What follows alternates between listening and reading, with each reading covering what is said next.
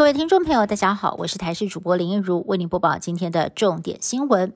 为了打抢票黄牛，文创法在今年六月修法正式生效。日前，警方也查获了台湾首宗 AI 抢票黄牛案。主嫌自己就是一名台大资工所毕业的高材生，曾经担任过科技业工程师。他以自身的专业撰写 AI 自动化抢票程式，只要短短四秒钟就可以快速抢票，并且以一张票一千到三千元的代购费在网络上卖票牟利。短短三个月，营业额就高达了两百多万。台北市的房价居高不下，但是哪一区的新建案买起来最辛苦呢？根据房屋交易平台最新统计，在全台湾包含新竹的七都各行政区当中，台北市的房价所得比最高的不是大安区或信义区，而是松山区，要不吃不喝五十七点六年才买得起新建案。而至于在七都当中最友善的行政区是台南市学甲区，不吃不喝存十二点八年就买得起。为了鼓励民众搭乘大众运输，推出了 T Pass 通勤月票。屏东却传出了光是出站就卡关，要排五分钟才出得了站。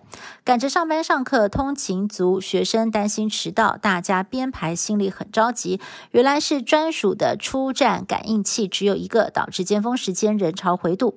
对此，台铁屏东站表示，刚推出碰上暑假，九月开学之后人潮出现，紧急加装四台刷卡机，分流消化。昨天下午，嘉义发生了瑞士规模五点五的地震，位于嘉义市的水晶虾专业繁殖场被震破十一个鱼缸，破掉的鱼缸跟虾子加总起来损失至少是十万以上，陆续清理了五个多小时才大致收拾干净。业者说，可能是仓库的位置比较靠近震央，摇晃太大，所以爆开，所幸没有人受伤。台湾第一名模林志玲最近传出红海集团创办人郭台铭可能会找她来当副手。林志玲的经纪人虽然第一时间辟谣，但是还是有人希望志玲姐姐参选。六号下午，林志玲出席代言活动，她说：“我也是听说政治离我很遥远。”英国第二大城伯明翰宣布破产。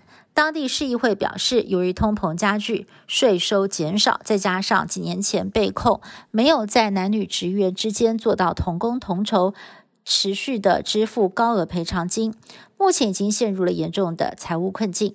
宣告破产之后呢，将会取消所有的非必要性开支，包括许多的艺文活动，以及二零二六年欧洲田径锦标赛的预算都成了问题，严重的冲击城市发展还有市民的生活。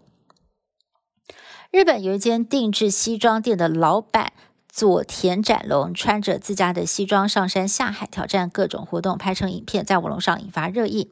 因为定制西装价格高昂，再加上疫后许多的公司习惯远距上班，西装的销量大受影响。老板决定要亲自出马，证明自家西装耐穿度跟舒适度，也推广西装能够成为日常，什么时候都能够穿。以上新闻是由台视新闻部制作，感谢您的收听。更多新闻内容，请您持续锁定台视各界新闻以及台视新闻 YouTube 频道。